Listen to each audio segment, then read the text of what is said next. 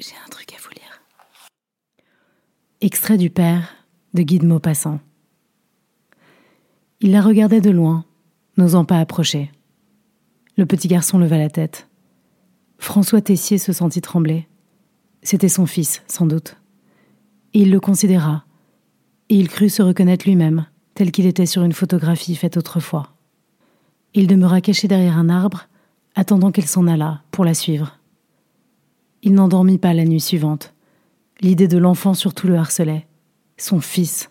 Oh, s'il avait pu savoir, être sûr. Mais qu'aurait-il fait? Il avait vu sa maison. Il s'informa.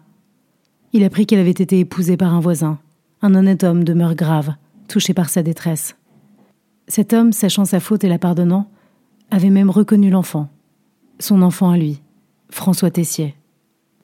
Il revint au parc Monceau chaque dimanche, chaque dimanche, il la voyait, et chaque fois une envie folle, irrésistible, l'envahissait de prendre son fils dans ses bras, de le couvrir de baisers, de l'emporter, de le voler. Il souffrait affreusement dans son isolement misérable de vieux garçon sans affection. Il souffrait une torture atroce, déchiré par une tendresse paternelle faite de remords, d'envie, de jalousie, et de ce besoin d'aimer ces petits que la nature a mis aux entrailles des êtres.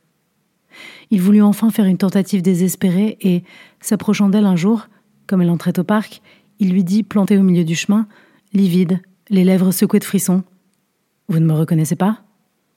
Elle leva les yeux, le regarda, poussa un cri d'effroi, un cri d'horreur, et saisissant par les mains ses deux enfants, elle s'enfuit, en les traînant derrière elle.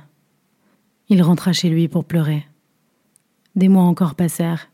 Il ne la voyait plus, mais il souffrait jour et nuit, rongé, dévoré par sa tendresse de père. Pour embrasser son fils, il serait mort, il aurait tué, il aurait accompli toutes les besognes, bravé tous les dangers, tenté toutes les audaces.